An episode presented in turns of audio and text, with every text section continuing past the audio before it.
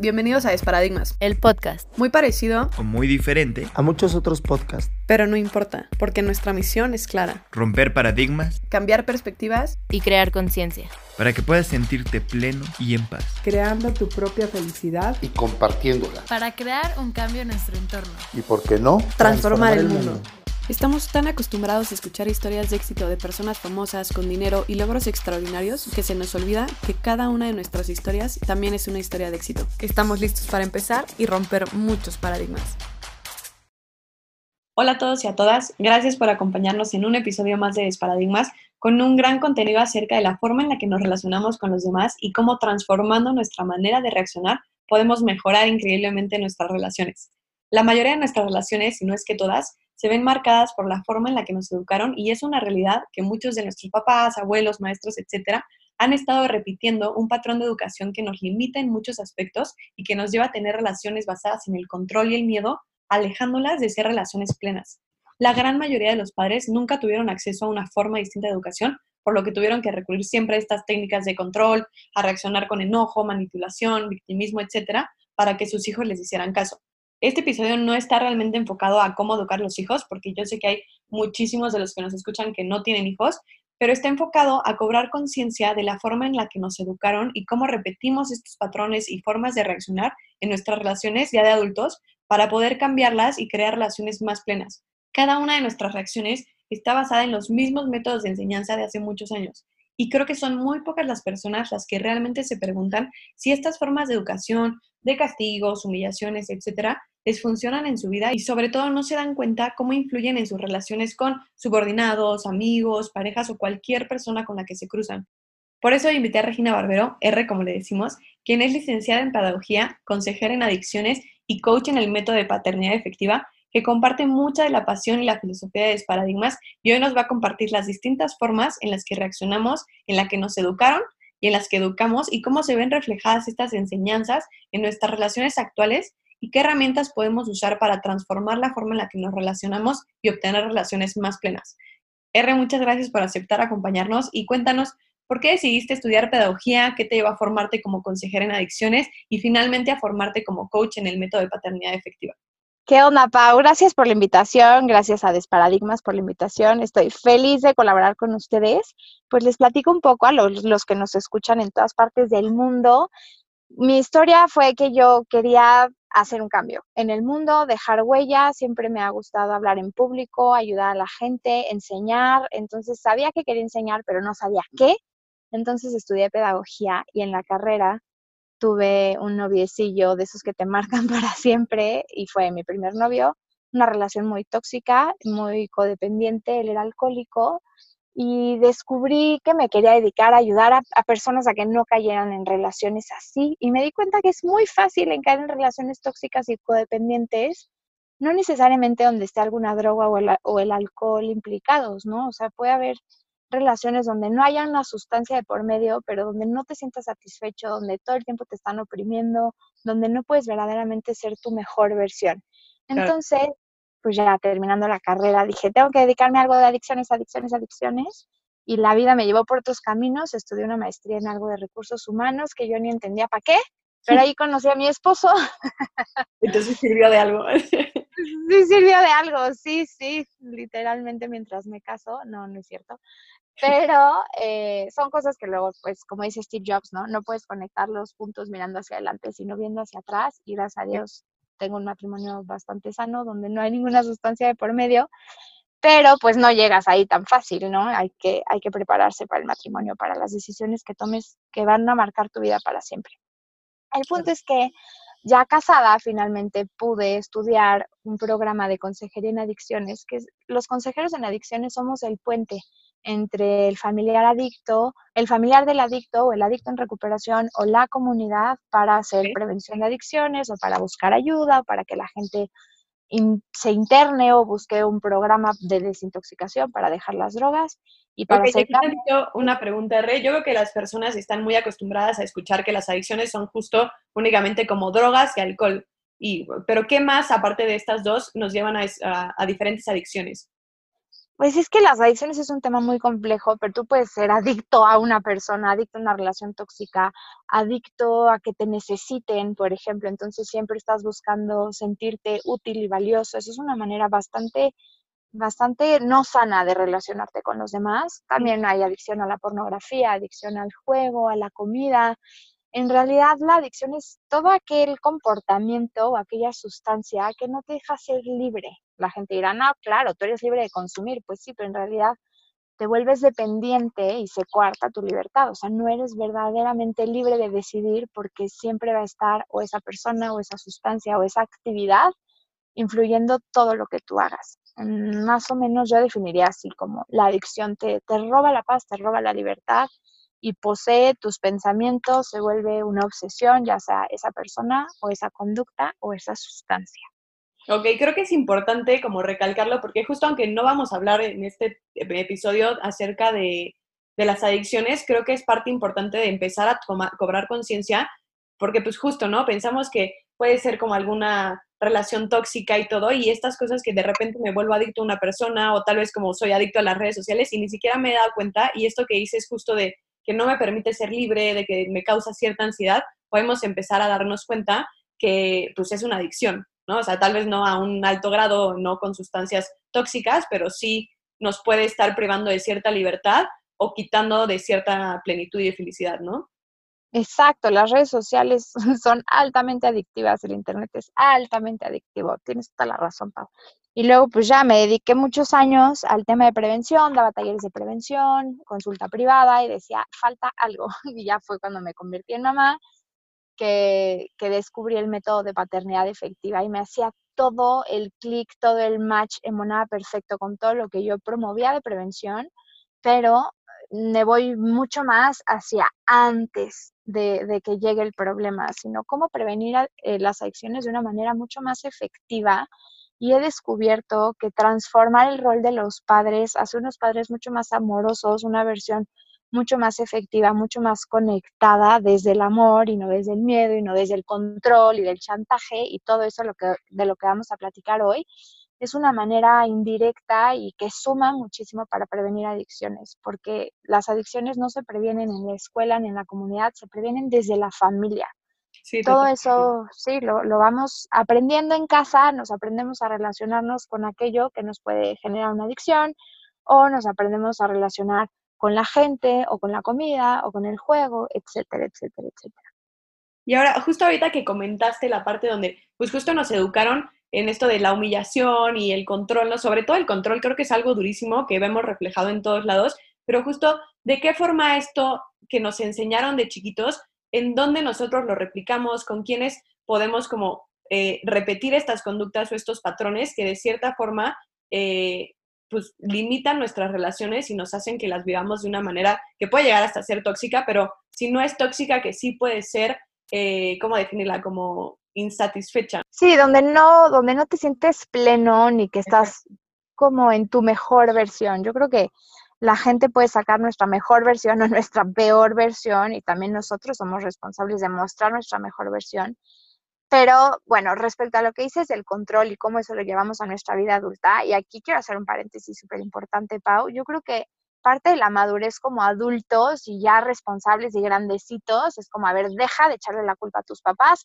a tus maestros, a quien te educó, a tu abuelita, al sistema, sino haz acción, cobra conciencia y pon los medios para cambiar y para pedir ayuda yo creo que es bastante infantil y bastante inmaduro, perdón si alguien se siente ofendido, pero seguir señalando a tus papás, no, no, no, esto lo aprendí de mis papás y no lo puedo cambiar porque lo heredé de mi familia y porque así son y así me educaron, nah, that is bullshit, o sea, hay que poner los medios para cambiarlo y ya dejar de echarle la culpa a los papás y hacerse responsable y transformar eso que quizá no te dieron por ignorancia, porque son patrones de educación que la humanidad lleva siglos con ellos, pero no por eso son lo mejor y no por eso desarrollan todo tu potencial ni ayudan a construir una personalidad sana y madura.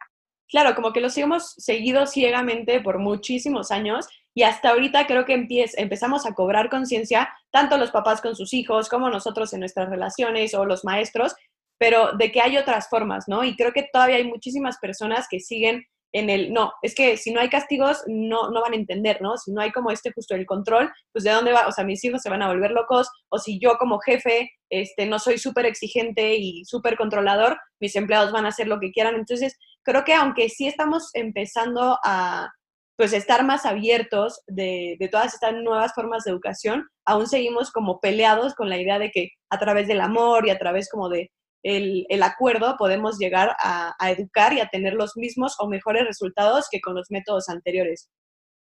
Exacto, Pau. Y una de esas conductas respecto al control es cuando, por ejemplo, los papás se empeñan en hacerte sentir de verdad caca, castigándote, gritándote, gritoneándote y haciéndote responsable de, de las, de las emociones del adulto. Por ejemplo, un ejemplo mira, ve cómo me tienes, por tu culpa estoy así, por tu culpa estoy así, si tan solo hicieras las cosas rápido, si tan solo estuvieras a tiempo, no estaríamos tarde y yo no estaría de malas, por tu culpa estoy enojado y por tu culpa estamos llegando tarde a la escuela. Entonces, el papá culpabiliza al niño de sus emociones. O sea, mira, niño, por tu culpa estoy enojado, por tu culpa estamos llegando tarde. Y es bien diferente que si lo hiciera de otra forma el papá mira, mi amor, cuando tú te tardas en vestirte o en desayunar o en peinarte, no salimos a tiempo, si no salimos a tiempo, nos, nos encontramos más tráfico, etc. Que al final del día el mensaje es el mismo, ¿no? Te tienes que apurar y no te puedes tardar la vida en salir de la casa. Sin embargo, en esta conducta del papá de culpabilizar al hijo de sus propias emociones, en la vida adulta, no sucede igual, o sea, quizá te ha pasado, quizá la gente que nos está escuchando, se siente responsable del otro, ¿no? De cómo se siente, de las emociones del otro, y va a decir, no, es que por mi culpa se siente así, por mi culpa yo estoy generando esto en el otro, cuando, cuando no es algo, no es verdad, porque cada quien es responsable de cómo se siente, de las emociones que trae y de cómo vive su vida. Entonces es algo que llevamos a nuestra vida adulta pretender que las emociones de los demás son nuestra responsabilidad. Y, creo que esa es una como de las formas en las que podemos reaccionar o trasladarlo a la vida adulta, pero también creo que el otro, ¿no? Si mis papás siempre me estuvieron echando la culpa a mí y todo, una es que yo me sienta culpable de las emociones de todos los demás, pero la otra también es que yo haga culpables a los demás de mis emociones, ¿no? Y es justo eh, que puede pasar en una pareja, ¿no? Como de por tu culpa yo estoy así, justo como decías con el hijo, pero oye, porque tú hiciste esto, yo estoy así, entonces es tu culpa que yo me sienta triste, enojada, lo que sea, o con los amigos, ¿no? De tú llegaste tarde, entonces yo me siento mal, y creo que lo trasladamos de ambas formas, ¿no? Exactamente, exactamente, tienes toda la razón, o sea, tanto culpabilizo al otro y me responsabilizo al otro como hago responsable al otro de mis emociones. Y otra cuestión que, que me viene ahorita a la mente es esta parte del merecer, ¿no? Eh, imagina la siguiente situación. Está una mamá con su hija y su hija está pidiéndole todo, ¿no? Mamá, quiero esto, quiero esto, quiero esto, quiero el otro. Y la mamá empieza, ¿por qué eres tan pedinche? No, es, no, no, no, no, no, no, no, ¿por qué siempre quieres todo? Y entonces vamos introyectando como está mal querer todo y está mal querer lo mejor para nosotros y tenemos esta incapacidad de recibir lo bueno que tiene la vida para darnos en nuestra vida adulta. Como no, no me lo merezco, no me lo merezco, no me lo merezco, soy una pedinche, yo no me porté bien para merecer eso y entonces no buscamos lo mejor en nuestra vida justo por ese control y ese afán de los papás que los entiendo, ¿no? Como papá es súper desgastante que tu hijo quiera todo pero no le contestas así, sino simplemente, o sea, hay que obviamente aprender a decir que no, no les puedes dar todo. Es como justo el punto a medio y el equilibrio en la educación de los hijos. ¿Cómo sería ahí un buen mensaje, digo, para aquellos que sí son papás y que, y que justo no saben cómo decirles, cómo sería la manera correcta de comunicar que pues, no les puedes dar todo sin que sientan que no lo merecen? Claro, es que esa es la magia, Pau. Eh, primero, ser empático, o sea, reflejar lo que el niño trae. En el momento en el que tú eres empático, disminuye esa frustración de por qué mi papá no me está dando lo que quiero, por qué mi mamá no me está comprando el dulce. Si no le puedes decir, oye, este, veo que se te antoja muchísimo esta paleta, veo que te encantaría comprar ese cocodrilo, ese dinosaurio en la tienda, esa princesa, esa muñeca en la juguetería, está padrísimo, ¿verdad? Estaría increíble tenerlo. ¿Qué te parece que hacemos una lista y ponemos qué cosas te gustaría que te regalaran en tu cumpleaños o qué cosas quieres que te regale Santa Claus y lo agregas a esa lista? Y entonces ya el niño no percibe que no merece, sino claro que lo puede tener, pero también aquí es como educas la relación con el dinero, entonces le enseñas, bueno, pues ¿por qué no juntas tus domingos o tus ahorros y te lo compras tú? Y no es nada más dame, dame, dame, dame, dame. ¿Me explico? Es como claro que mereces lo mejor y está bien tener lo mejor y qué padre, pero no te lo voy a comprar. Sí, totalmente. Y creo que también, o sea, mucho es aquí las personas que nos oyen que tal vez no tienen hijos, que un poquito reflexionen en, en, su infancia, ¿no? Cada vez que les dijeron como, no, no te, o sea, ni siquiera es un no te lo mereces, porque pues eso sería como muy directo, pero eso como, no, no te lo puedo dar, este, no, ¿por qué pides todo siempre? Y entonces que empiecen a detectar cómo pasaron de, de, esa infancia y cómo lo trasladaron y lo reflejan ahora en su vida actual, ¿no? Que puede ser yo creo que con una pareja de, es que no estoy satisfecha y no estoy feliz, pero no merezco nada mejor o seguramente yo no puedo encontrar nada mejor, ¿no? Claro. O en de, trabajos también. Claro, por supuesto, y también esta parte de la conducta, ¿no? Como no te portaste bien, no lo mereces. Y entonces, a ver, es normal que un niño quiera agarrar todo, que esté mm, jugando, que esté haciendo desastres, o sea, pues porque esté explorando. Entonces, también en nuestra vida adulta es justo, ¿por, ¿por qué no puedo buscar otra cosa? O sea, ¿por qué me conformo con algo con lo que no estoy feliz y es este doble mensaje que me digo a mí mismo, claro, no me porté bien o no hice algo para merecer esto, entonces merezco algo que no me hace feliz porque está mal como he vivido mi vida, ¿me explico? O sea, Sí. como una forma de castigarte. Claro, un autocastigo. Y dentro de todas las reacciones diferentes que podemos tener, o sea, ya hablamos un poquito acerca de esta parte del control, pero ¿cuáles son esas formas de reaccionar que nos enseñan desde que somos chiquitos y que así reaccionan nuestros papás, nuestros abuelos, los maestros y que de cierta forma nosotros trasladamos a nuestras relaciones de adultos? Mira, hay otra forma de reaccionar que es la evasión, ¿no? Hacer. ¿sabes qué? Ya me voy y ahí te quedas o haz lo que quieras y dejarles de hablar a la gente, por ejemplo, cuando los papás te dejan de hablar y eso es súper, súper, súper, súper dañino en las relaciones, ¿no? Dejar este, esta famosa ley del hielo con los hermanos o, o que la maestra dice, pues si no van a hacer caso, voy a dar el tema por visto y se sale. Entonces es una manera de evadir de evadir la situación, de evadir el problema y así vamos evadiendo nuestros problemas en nuestra vida adulta o huimos porque aprendimos que así había que hacerle, ¿no? Entonces hay un problema, hay que escapar y salirte como del problema en vez de enfrentarlo y eso pues pues no trae consecuencias tan buenas porque el problema se hace más grande, porque no estás siendo asertivo, porque no estás hablando de cómo te sientes, sino simplemente estás haciendo como que no pasa nada o te dejas de hablar y eso hace que te distancies de la gente, la relación obviamente se desgasta y luego es más difícil reconstruir una relación así. Y ahorita que lo dices, esta parte como de elevación, siento que también, no sé, el chantaje, el control, pues de cierta forma estás evadiendo el, el cómo te sientes y estás evadiendo la responsabilidad que tienes de tus sentimientos. Y aunque obviamente no es lo mismo, creo que también llega a ser parte como de, a ver, no me quiero enfrentar con esto porque nunca me enseñaron a hacerlo. Y creo que justo eso nos, nos impide tener como relaciones llenas de amor, relaciones que simplemente fluyan, ¿no? Y que siempre queremos estar como atacando al otro o viendo qué es lo malo del otro, o justo como culpabilizando para no tomar responsabilidad de nuestras propias emociones.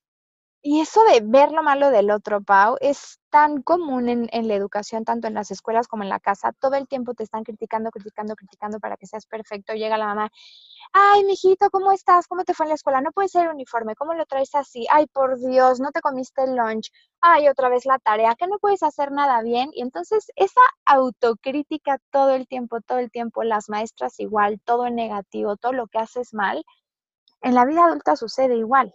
O sea, nos lo llevamos a nuestra vida adulta como todo el tiempo nos estamos criticando y no nos estamos aceptando como somos. Justo, ¿no? O sea, no nos sentimos, una cosa es la parte que decías de merecedores de nada, pero justo es por esta parte que nadie nos enseñó que éramos, o sea, que nos podíamos amar a nosotros mismos, que podíamos generar como esa valía de quiénes somos nosotros y justo siempre era como, creo que también hablábamos hace ratito de la comparación, ¿no? O sea, como de compararnos con los demás y entonces él es mejor y por qué sacó mejores calificaciones y tú también puedes y entonces todo el tiempo nos estamos comparando, pero también criticando porque no alcanzamos esos estándares que alguien nos dijo que eran lo que tenemos que cumplir nosotros. Exactamente, exactamente, sí. La, la, la crítica y la comparación con los demás yo creo que es algo muy desgastante para la autoestima, Sí, totalmente. ¿no? Y que al final pues sí nos va drenando de, de muchísima felicidad. O sea, el, el yo saber, o sea, de chiquito que me comparan con los demás y que de repente, porque ellos tienen y yo no, sea, la forma en que nos educan está totalmente enfocado en por qué él tiene más que yo, por qué él es mejor que yo, ¿no? Entonces, el otro día escuché a un, a un chavo que una dinámica y un chavo como de 13 años estaba contando su historia y diciendo como, no, pues es que este, yo tenía mis amigos y de repente como que se empezaron a separar y me empezaron a rechazar porque era diferente y me ayudaron, una persona me ayudó a ver que, que, pues yo estaba bien siendo diferente y ahora ya no busco ser mejor que nadie, sino simplemente busco ser diferente. Entonces yo me quedé así como, qué padre que justo ya no estás buscando ser mejor que el otro porque sabes que tú eres diferente y que así como eres, eres suficiente, ¿no? Entonces me gustó muchísimo cómo lo tradujo y tiene 13 años el niño, ¿no? O sea, que dices como, qué padre sería que desde chiquitos nos enseñaran a ver, no tienes que ser mejor que nadie, sé tú, ¿no? Y ser diferente está bien y, ir por tus sueños está bien porque tenemos como muy marcado el caminito que debemos de seguir y justo creo que eso al final nos lleva a caminos y, desenlaces que no era lo que realmente queríamos, sino lo que nos dijeron que teníamos que llegar. Claro, y además en, la vida de un niño, lo que piense un adulto de él es muy importante. O sea, un niño necesita sentirse aprobado que lo que está haciendo está bien. Tan es así que los niños como están todo el tiempo, mírame, mírame, mírame, mira lo que hago, mira lo que hago, mira lo que hago. O sea, necesitan ese referente que lo que están haciendo, wow. Y entonces ese wow tiene que venir de uno mismo. Wow, porque hoy soy mejor que ayer.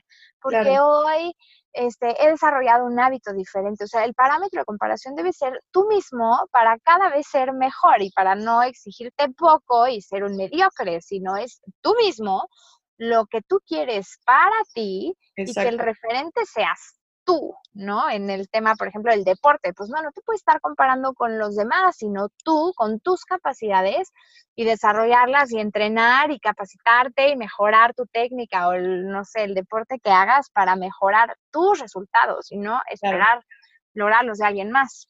Sí, totalmente, porque ahí yo también como que de repente en esta parte de las comparaciones y, y esta parte de crecer y no ser mediocre y todo, me he cuestionado a mí misma porque justo es como, a ver, si, solo me comparo conmigo mismo, puedo no estar llegando a mi, a mi mayor nivel porque no veo qué están haciendo los demás. Y creo que, pues como en todo en la vida, pero la comparación puede tener su parte positiva, pero depende justo el para qué me estoy comparando, ¿no? O sea, me estoy comparando y cómo me siento después de que me comparo, ¿no? Si yo me comparo con alguien que tal vez en un deporte, como hablábamos, ¿no? Lo está haciendo mejor que yo, ¿cómo me siento? Así de yo no soy suficiente, porque yo no puedo, porque tal, tal, tal o me comparo para entonces ver qué está haciendo él que yo puedo hacer para yo mejorar, pero porque ese es mi objetivo, no porque lo estoy viendo en el otro. Entonces creo que eh, puede llegar a servir compararnos y sí es cierto que, o sea, es mejor compararnos con nosotros mismos y tener nuestras propias metas, pero creo que puede llegar a servir el compararnos siempre y cuando el sentimiento que tengamos al compararnos sea como de, ok, soy suficiente, soy bueno, pero ¿qué puedo llegar a hacer para ser mejor como es la persona con la que me estoy comparando, ¿no? Claro, y esa persona se vuelve como tu modelo a seguir, ¿no? Hay, hay cosas del otro que son aspiracionales. Me, me encanta tal persona y la admiro por, no sé, por cómo resuelve sus problemas, por cómo ha enfrentado la vida, por cómo ha superado obstáculos, por cómo se relaciona con el dinero o cómo se relaciona con su familia o, con, o cómo cuida a alguien, ¿no? Y eso puede ser un súper referente porque además es natural en las personas imitar lo que hacen los demás. Claro. ¿no? Entonces, por supuesto que es, yo creo que más bien un modelo a seguir aspiracional, que además en la adolescencia necesitamos esos modelos a seguir para tener eh, conductas positivas, ¿no? Si un adolescente no tiene un rol o un modelo a seguir aspiracional de cómo enfrenta la vida, de cómo dice no a las drogas, de cómo tiene relaciones positivas, de cómo ta, ta, ta, ta, ta, ta, ta, supera obstáculos o es auténtico, va a ser muy difícil que si no tiene un buen modelo a seguir, pues de, él mismo salga todo, ¿no? Necesitas como una guía. Claro. Y justo es escoger como la guía que, que te lleve a sentirte pleno, te lleve a sentirte feliz y que sea realmente como lo que quieres y no lo que han impuesto tanto la sociedad o lo que te dicen como tus papás que es un buen modelo, etcétera. Y creo que como que ahí empieza la parte clave que, que menciono mucho de cobrar conciencia. ¿No? Y ahorita hemos estado eh, cobrando bastante conciencia acerca de estas formas de reaccionar y creo que justo es el primer paso para ver, ok, o sea, ¿cómo reacciono yo, no sé, con mis subordinados? Yo me he dado cuenta, o sea, en mi trabajo pasado, que de repente mi jefe podía ser como muy este, exigente en ciertas cosas y de repente como que no notaba lo bueno y solo se enfocaba en lo malo. Y en cuanto yo tuve a un subordinado, por así decirlo, me empecé a notar que yo hacía exactamente lo mismo, ¿no? Entonces muchas veces puede ser de, como me trata mi gente, se permea hacia abajo, mi jefe, perdón, se permea hacia abajo, pero también viene un poquito de cómo me trataban mis papás, ¿no? Así de, no, es que te exijo y entonces tienes que hacer y no notan lo bueno y solo te enfocas en los errores y lo que estaba mal y entonces yo lo traslado de esa forma a mi trabajo, a, a mi pareja, a mis amigos, ¿no? Exactamente, exactamente, exactamente. Yo creo que hemos cobrado mucha conciencia respecto a eso y lo que dices, el jefe es vital, ¿no? Vamos a imitar lo que conocemos. Si tuviste un jefe así, lo más probable es que tú repliques en ser un jefe así. Si no haces conciencia y no transformas todo eso, me decía una persona, es que a mí mi jefe nunca me ha dado retroalimentación, llevo siete años trabajando con él, nunca me ha dado retro y, y, yo me doy cuenta que con mi gente no les doy retro, pero a la vez es algo que yo necesitaba. Y si no lo haces consciente de lo importante que necesitas una retro, que te digan hacia dónde vas y cómo lo estás haciendo, pues va a ser muy difícil que en el momento en el que lo quieras hacer y nunca lo hayas hecho, tu gente lo reciba bien, ¿no? Ahora que vas a venir a decir si en siete años no me has dicho nada, ¿no? Sí, totalmente. Y ahorita justo que mencionas ese ejemplo, creo que una herramienta para empezar a cobrar conciencia es justo a ver qué me molestaba de mis papás, qué me molestaba de mi jefe o qué me molesta de mi jefe que no haga y justo ver si nosotros lo hacemos o no lo hacemos con otras personas, ¿no? Porque creo que hay un claro reflejo de lo que a nosotros nos molesta y lo que nosotros hacemos. Entonces, si justo hay algo que me molesta, puedo empezar a ver si yo lo estoy haciendo en algún otro lado y ahí es cuando capto un poquito de dónde viene y en dónde lo estoy haciendo para poder transformarlo, como dices. Claro, ¿y en qué lo quiero transformar? Eso es bien importante. Yo creo que nos podemos llevar un ejercicio muy valioso para la vida. Escriban, escriban qué cosas ya no quieren repetir. Los chantajes, los gritos, las amenazas o la evasión, ok. Y es algo que tú identificas que lo estás haciendo. Identifiquen qué situaciones los estás haciendo y después escribe en qué lo quieres transformar. Por ejemplo, el tema de la paciencia, ¿no? Los papás impacientes y luego pretenden que sus hijos sean pacientes es algo muy chistoso, que yo no sé cómo, ¿no? Es que ¿por qué eres tan impaciente, no? Bueno, señora, señor, no lo sé, tiene un espejo por ahí. ¿En qué lo quieres transformar, no? Como adultos, cuando somos muy impacientes y no sabemos estar en el presente y estamos desesperados porque la gente no hace lo que quiere que hagamos, entonces escríbelo, ¿no? ¿Qué situaciones te, te ponen impaciente? Escríbelo, escríbelo, escríbelo. ¿En qué lo quieres transformar? Esa impaciencia que hoy tienes, ¿en qué sí la quieres transformar? ¿En qué quieres eh, generar en ti? Entonces ya eso ya será trabajo muy personal de cada quien, pero creo que es un muy buen ejercicio que nos podemos llevar el día de hoy ¿Qué lo quiero transformar? Lo quiero transformar en paciencia, lo quiero transformar en gozo, en disfrutar el momento presente, en vivir mucho más sereno, en que me sirva para ser más planeado. No lo sé, cada quien sabrá en qué quiere transformar eso que ya no quiere repetir. Porque sí está bien fácil decir, ya no quiero ser así, ya no quiero ser así, ya no quiero ser así, pero en qué sí quiere ser, ¿no? Esa conducta que tenía sí, si te enfocas en lo que no quieres, pues no vas a salir de ahí, pero se me hace un ejercicio muy bonito y yo invito a los que nos están escuchando en este momento, si es que no van manejando ni nada, a que puedan ponerle pausa y empezar a escribir y empezar a cobrar conciencia justo de qué es lo que ya no quieren en su vida, en dónde notan ustedes estas reacciones y también que se pregunten dónde notan, no sé, esas reacciones de control, chantaje, victimismo, este, no sé, también lo de huida o evadir como responsabilidades y que lo empiecen a notar también y justo que en la otra página o ahí mismo empiecen a poner en qué lo quieren transformar. Porque si no lo hacemos, como que muchas veces, como, ay, qué padre estuvo y no sé qué, y no lo hacemos y se nos olvida, pero realmente si tienen el espacio para poder escribirlo en este momento, que lo hagan y si no, que mínimo lo empiecen a pensar un poquito y cuando tengan el tiempo, pues hagan este ejercicio que nos está compartiendo R. Exacto, muy bien, háganlo y nos cuentan cómo les fue.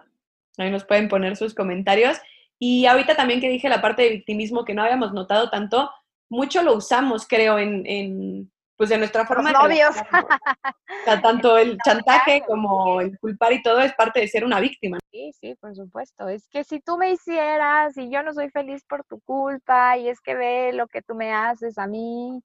¿Y cómo, cómo se reflejaría ese victimismo de un padre hacia un hijo? El, el victimismo de un padre hacia un hijo es, por ejemplo, cuando culpabilizamos y el papá se queda en un rol de víctima de las cosas no me salen bien por tu hijito, por tu culpa, yo no soy feliz, por tu culpa, tu papá y tu mamá, tu mamá y tu papá ya no estamos juntos, por tu culpa no tengo dinero, por tu culpa y entonces el niño como que va introyectando el, ah, ok, yo soy responsable de mis papás yo, y, y, adopta ese papel de víctima. Claro, si mis amigos no se sentaran así en el recreo, yo me podría sentar con ellos o jugar con ellos en el recreo.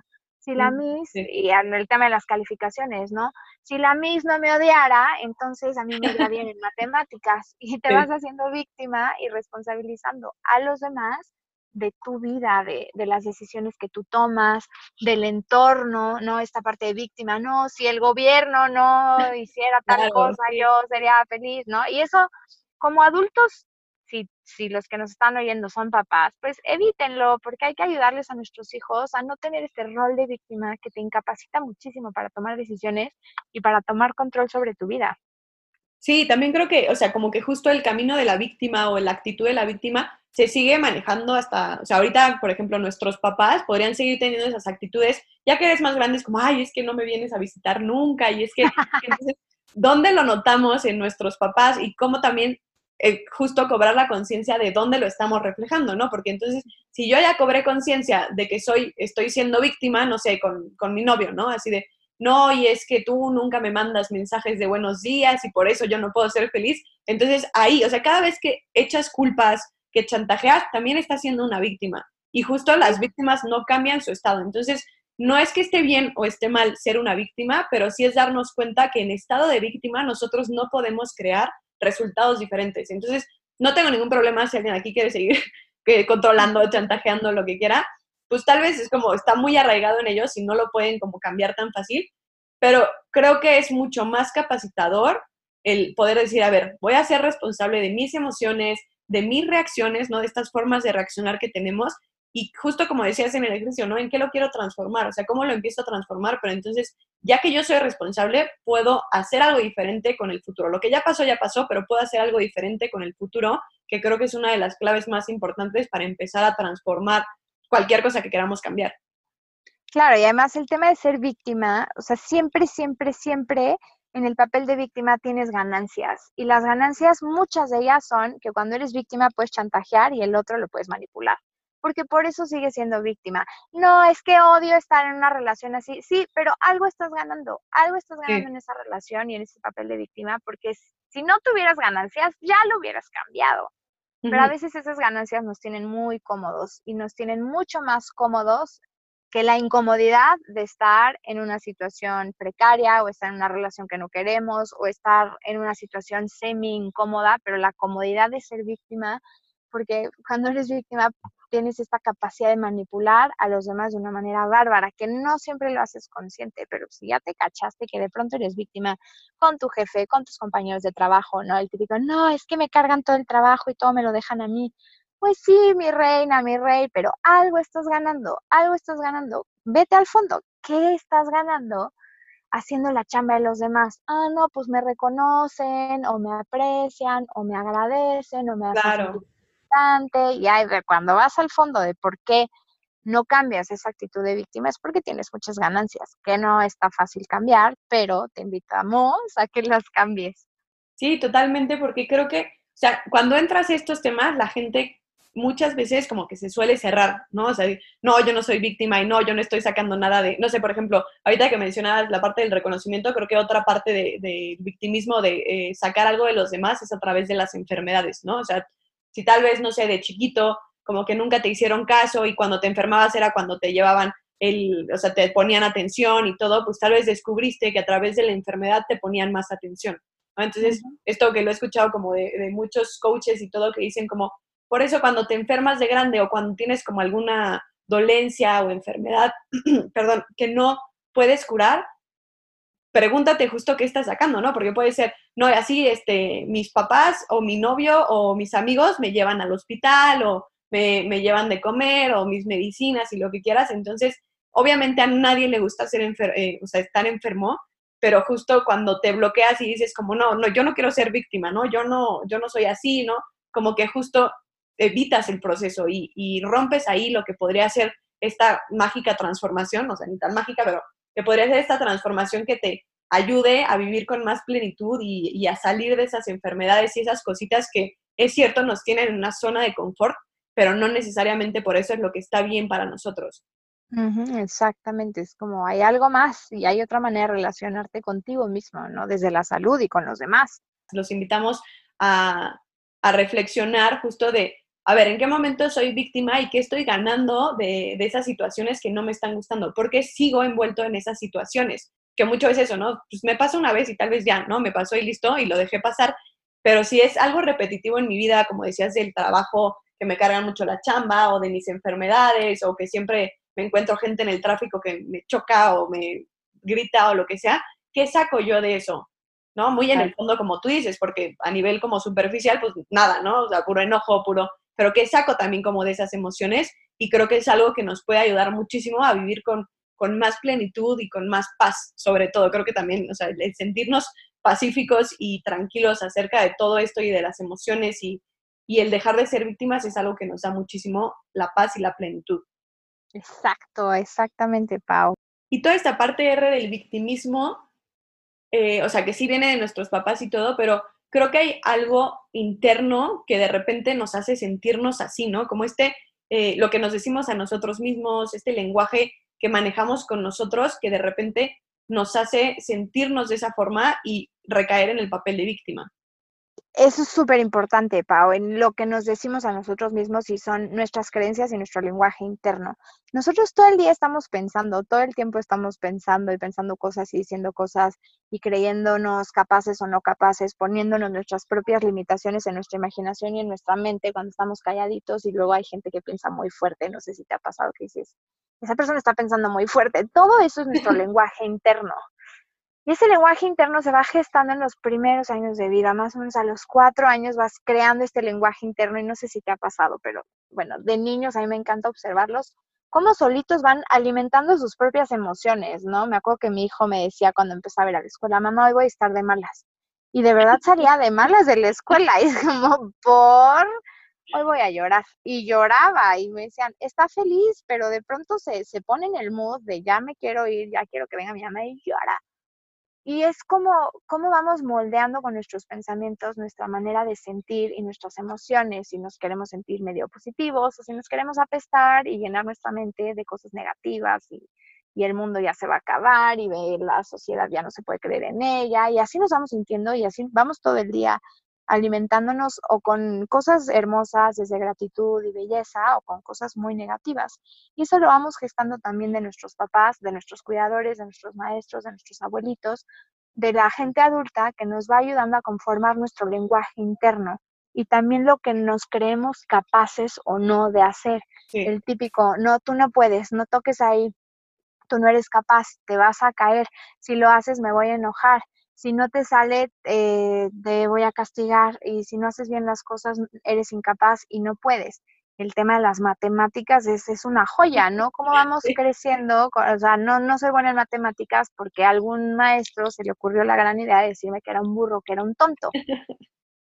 Sí, claro, y ahí como que me hiciste recordar, o sea, tal vez que no, no recuerdo tal vez en mi vida, pero sí hay muchas veces que veo a papás donde dices como, no, no, no, corra, te vas a caer o no, tú no puedes, en vez de como animarlos a ver, o sea, aquí voy a estar si te equivocas, pero inténtalo, ¿no? Y muchas veces eso lo trasladamos a nuestra vida adulta, como dices, y justo es como, a ver, este trabajo, no, yo no voy a poder, ¿no? Entonces, justo por esta parte de qué me digo a mí mismo, por ejemplo, no sé, en una llamada o mandas un mail o algo y no te contestaron, pues justo tu reacción va a depender de este lenguaje interno, ¿no? De lo que te digas a ti mismo según lo que te dijeron de chiquito o, o lo que tú conceptualizaste de, no me contestó el mail porque no le importo, porque lo que quieras, o me eh, no me contestó porque no le llegó, le hablo, ¿no? Entonces puedes generar como resultados muy diferentes y creo que también volviendo como al tema de las relaciones de pareja o de amistades, como es que no me contestó o es que se tardó mucho o es que, no sé, no me contesta el teléfono, justo qué te estás diciendo. O sea, porque una cosa es la realidad y otra cosa es lo que tú te dices a ti mismo de, no, pues entonces si no me contestó es que ya no tengo, no tengo valor para él y ya no me ama o, ella no me ama, ¿no? Y, o puede ser como, ah, pues estaba trabajando, o tuvo un partido, no sé, ¿no? Pero justo como este lenguaje interno que nos hacemos y todos los mensajes que nos mandamos a nosotros mismos pueden, pues, moldear nuestra realidad de, de maneras infinitas, ¿no? O sea, totalmente positivo, totalmente negativo, pero no es realmente la situación o la otra persona, sino lo que nosotros nos estamos diciendo, este autodiálogo positivo o negativo dependiendo de quién seamos y cómo hayamos vivido. Claro, esos cuentos que nos contamos y las historias que hacemos de no, seguro ya me van a correr, no, seguro ya no me van a comprar, no, seguramente ya consiguió otro cliente, no, seguramente ya está con otra. Y por, como hay que aprender a, a parar el tren, ¿no? Como, hold on, respira, o sea, no sabes, no sabes si esa persona ya tomó esa decisión, porque además nos encanta leer la mente de la gente. Sí, sí, sí. No, yo sé que es así porque lo conozco. Pues, pues no, no sabes. La verdad es que nadie tiene la capacidad de leer la mente. Y si alguien de los que nos escucha tiene esa capacidad de leer la mente, por favor, este, mándenos un mail porque queremos aprender a hacerlo. No, no estamos en la mente de la gente y pretender que conocemos lo que los demás piensan, pues es un error que además nos limita muchísimo y nos cierra muchas puertas. Claro, lo que piensan, lo que sienten, ¿no? Lo que van a decir, lo que van a actuar. O sea, estas suposiciones y justo lo que decías de la historia, creo que es otro momento para cuando me esté sintiendo mal por algo, enojada, frustrada, ansiosa o ansioso, no lo que sea, a ver, me paro y como decías, respiro y a ver qué me estoy diciendo a mí misma, qué estoy suponiendo, qué estoy, o sea, qué afirmaciones estoy haciendo acerca de lo que está haciendo la otra persona o de la situación que me está pasando y darnos cuenta, ser conscientes de que puede ser una realidad, pero es una realidad para nosotros. O sea, no es la realidad como total, porque la realidad para la otra persona puede ser otra. Lo que está pensando, pues puede ser totalmente distinto a lo que tú estás suponiendo que el otro piensa, porque tú no sabes, como bien dice R, lo que el otro está pensando. Entonces, creo que es como otra herramienta de parar, respirar y pensar o analizar lo que estamos pensando. A ver, ¿de dónde viene? Eh, ¿Qué estoy pensando? Analizar justo mis pensamientos y mis suposiciones acerca de lo que está pasando y de ahí, como justo, o sea, por eso estoy sintiendo esto. O sea, no es la acción, sino lo que yo estoy pensando. Y, y pues bueno, yo creo que con eso empezamos a cerrar. No sé si haya alguna otra clave, alguna otra herramienta R que te haya servido, que hayas aprendido en estos últimos años, que tú digas, o sea, tal vez lo trajimos de nuestros papás y todo, pero esta herramienta me ayudó a mí a transformar todo aquello que yo eh, tenía como de paradigma en, la mente y que ahora ya puedo reaccionar de una forma distinta y veo la vida de una forma distinta. Algo que a mí me ha ayudado mucho son como estos estos este, legados familiares, que tus papás hayan sido así, no significa que tú tengas que serlo así. Si tú decides cambiar para mejor, para encontrar tu mejor versión, para dejar al lado esos patrones quizá que estás imitando y que ya te diste cuenta que estás imitando, te invito y te aliento a que dejes al lado esta sensación de no puedo ser diferente a mi familia porque mi familia es así, es como, no, todos aquí siempre estamos de jeta, todos aquí siempre estamos amargados, siempre nos estamos quejando. No, date chance de ser diferente, de cuestionarlo, de decir si verdaderamente quieres eso en tu vida.